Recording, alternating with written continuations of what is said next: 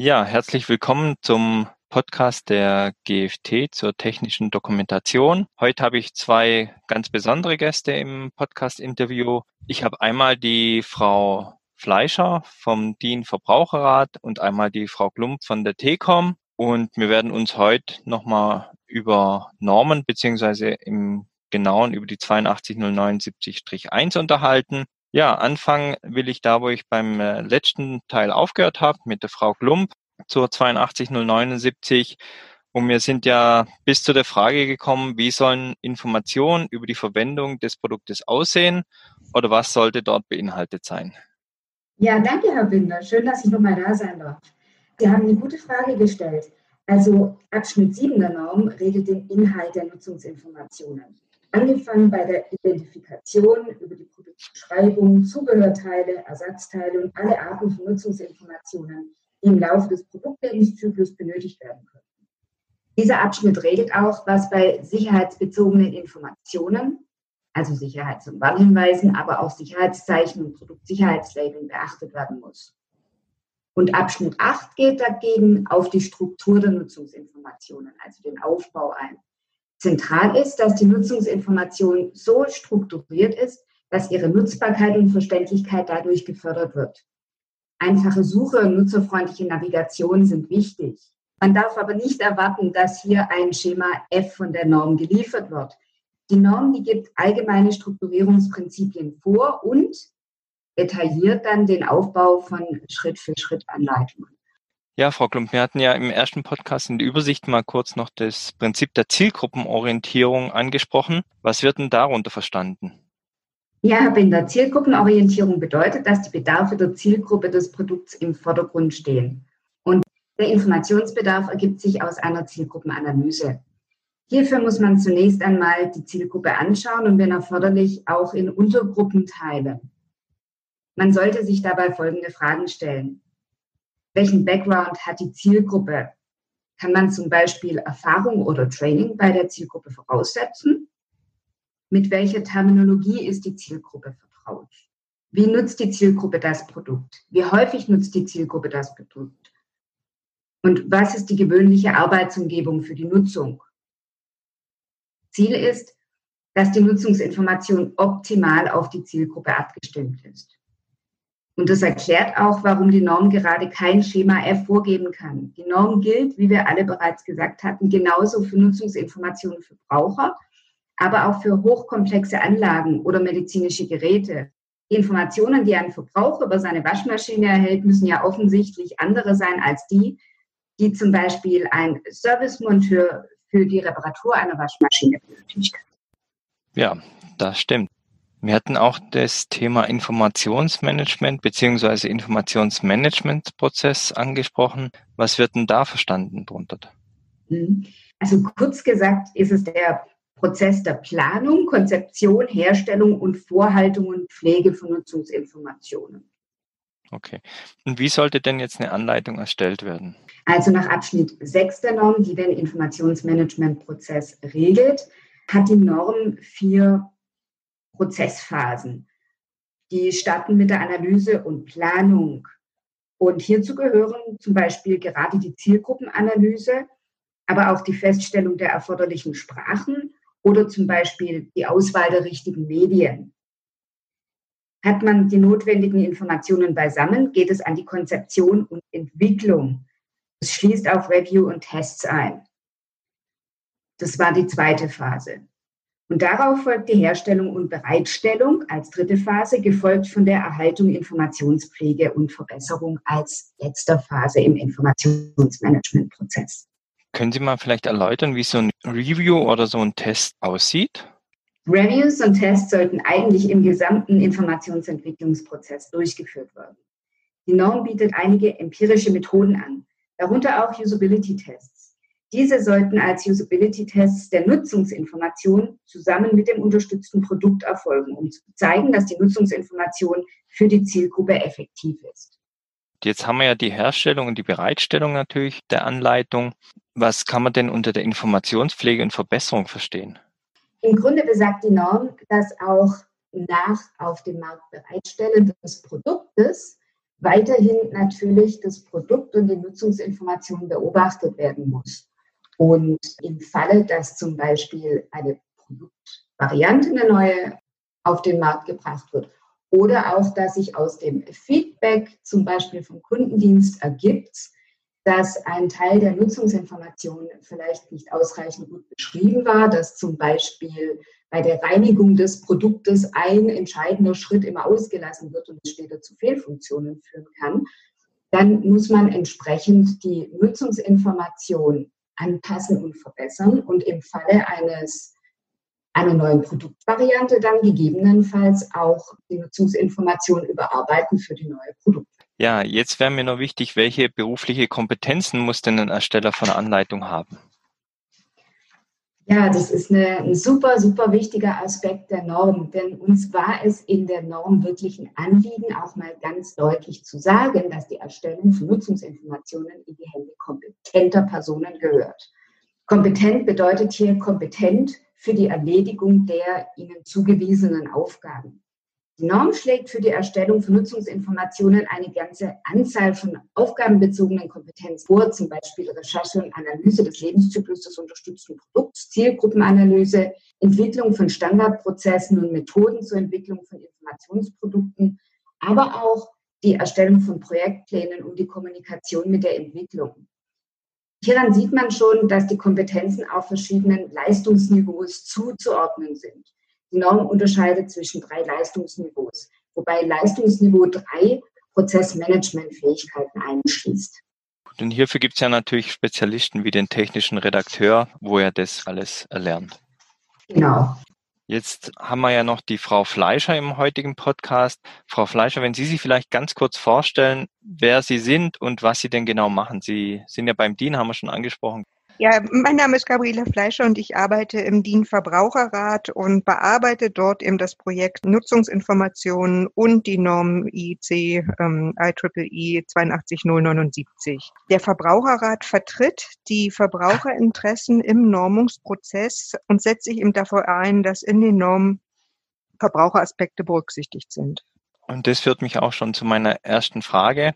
Wer profitiert denn von der IEC EEE 82079-1 beziehungsweise was sind die Vorteile für den Verbraucher? Aus unserer Sicht ist ein ganz wesentlicher Aspekt, dass man eben die Zielgruppe in den Mittelpunkt stellt bei dieser Norm. Das heißt also, Verbraucher werden ihrem Bedarf und mit ihren Fähigkeiten in den Mittelpunkt gestellt, wenn die Nutzungsinformationen entwickelt werden. Ich muss ja wissen, was kann der Verbraucher, was braucht der Verbraucher, wenn er das Produkt nutzen will. Und genau diese Informationen, die er braucht, muss eben in der Nutzungsinformation auch enthalten sein. Welche Vorteile haben denn Behörden oder Gesetzgeber von der 82079? Ich kann vielleicht ein bisschen was im ja, Hinblick gern. auf Produktsicherheitsgesetz sagen, unter dem wir momentan mit der nationalen Norm noch gelistet sind. Und Behörden im Sinne von Marktaufsichtsbehörden, die im Grunde die Möglichkeit haben, die Norm heranzuziehen, zu prüfen, ob die Anforderungen an Nutzungsinformationen erfüllt sind. Das heißt, dass die Sicherheit vom Verbraucher dann gegeben ist. Ja, Sicherheitsgesetz dann schon sagen, aber da ist eben nur ein Teil harmonisiert. Genau. Also Produkte müssen ja eben aus anderen Gründen auch sicher sein, nicht? Und da ja aber auch so die ähm, Nutzungsinformation Teil des Produktes ist, muss sie natürlich auch alle sicherheitsrelevanten Informationen liefern und den sichereren Gebrauch des Produktes ermöglichen. Jetzt habe ich eine Studie gesehen vom International Consumer and Research Testing in Bezug auf die Qualität von Gebrauchsinformationen. Zu welchem Ergebnis die da gekommen sind bei der Studie?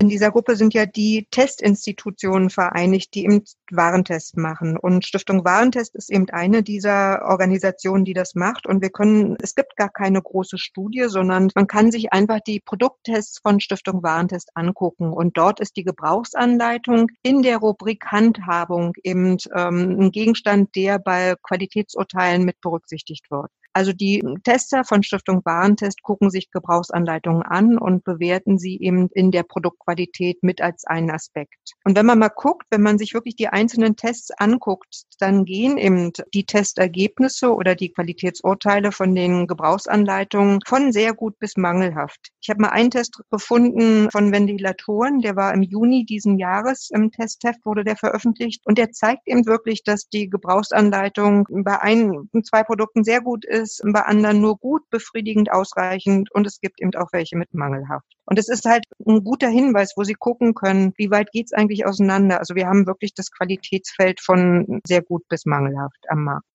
Okay, das heißt, das ist ja für den Verbraucher, wie wir es ja besprochen haben, natürlich auch wichtig für die korrekte Handhabung bzw. die sichere Handhabung. Es ist eben wirklich ein Teil der Produktqualität und Sicherheit ist ein Aspekt, aber natürlich möchte ich auch alle Informationen haben, die mir die Funktion eines Produktes erklären, dass ich eben das Produkt auch nutzen kann, so wie es angelegt ist. Auch das dürfen wir ja nicht vergessen. Die Sicherheit ist wichtig, gar keine Frage, aber auch eben der effiziente und effektive Gebrauch des Produktes sind ja auch also wichtige Aspekte. Und hier muss ich eben die Informationen in der Nutzungsinformation auch finden.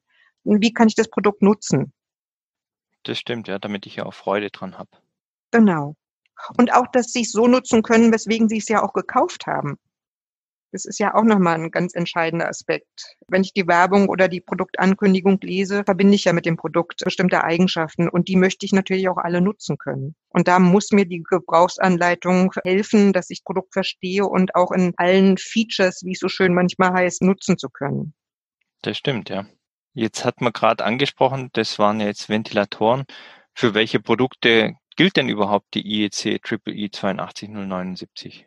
Der Anwendungsbereich der Norm ist sehr breit, denn die Norm ist ja von ISO, also von drei internationalen Normungsorganisationen publiziert worden. Drei Organisationen haben zusammengearbeitet und diese Organisationen decken eben elektrische Produkte ab, alle nicht elektrischen Produkte und auch Software. Und bei Produkten, das hört sich so ein bisschen eng an, aber da ist das Verbraucherprodukt genauso drin wie eben die schlüsselfertige Anlage. Ich wüsste gar kein Produkt, was nicht unter die IC ähm, IEEE, weil eben eigentlich alle Produkte darunter fallen, die ich so im Blick habe. Okay, was im Umkehrschluss heißt, dass auch alle Produkte eine Anleitung haben müssen. Nein, so nicht. Es gibt sicherlich ähm, im Verbraucherbereich auch Produkte, die keine Anleitung, keine Nutzungsinformationen haben. Das entscheidet dann ja einmal der Hersteller, wenn er sicherstellen kann, dass das nicht notwendig ist. Dann muss er keine Anleitung mitgeben und dann muss man natürlich auch den Gesetzeshintergrund des jeweiligen Produkts immer mit berücksichtigen. Manchmal fordert der Gesetzgeber eine Gebrauchsanleitung, aber bei einigen Produkten ist es eben nicht notwendig. Okay. Das ist aber sicherlich die Minderheit. Okay, das heißt, in den meisten Produkten wird eine Anleitung benötigt, aber nicht in allen. Mhm, genau. Ja, über welche Phasen des Lebenszyklus beziehen sich die Gebrauchsinformationen? Die Norm deckt einen sehr breiten Bereich ab. Es geht eben schon los beim Transport und der Lagerung des Produktes. Abgedeckt wird aber auch die Installation, die Inbetriebnahme, Modifikation des Produkts, aber auch der eigentliche Betrieb. Und es geht dann aber auch weiter über Demontage, Recycling und die Abfallbeseitigung des Produktes. Also ein sehr breiter Bereich. Es geht weit über die eigentliche Produktnutzung hinaus. Okay, was ja auch ein Vorteil für den Verbraucher ist, denn ich weiß auch nach der Nutzung, wie ich das Produkt entsorgen kann oder wo ich es entsorgen kann. Ja, natürlich. Und Sie müssen eben auch schon vorne anfangen. Wenn Sie einen Kühlschrank nicht gut transportieren, dann ist er dann schon kaputt, bevor Sie ihn überhaupt erstmal in Betrieb nehmen. Also Sie müssen wirklich sehr umfassend sich da informieren durch die Nutzungsinformationen, damit eben das Produkt dann auch sicher. Also wir haben insgesamt sieben Prinzipien. Die Informationen müssen vollständig sein. Ich muss eben in Nutzungsinformationen alles finden, was ich für den sicheren, effektiven und effizienten Gebrauch des Produktes brauche. Auf der anderen Seite gibt es aber auch das Prinzip des Minimalismus. Es dürfen eben nicht zu viele Informationen sein, die eben genau den sicheren, effizienten und effektiven Gebrauch nicht unterstützen. Diese Informationen brauche ich nicht. Das sagt das Prinzip des Minimalismus. Dann müssen die Informationen natürlich korrekt sein, sie müssen prägnant sein. Die Informationen müssen auch konsistent sein und verständlich. Und das letzte Prinzip ist die Barrierefreiheit, also die Informationen müssen zugänglich sein. Ja, Frau Fleischer, wie weit spielt denn der Informationsmanagementprozess der 82079 für Verbraucher eine Rolle?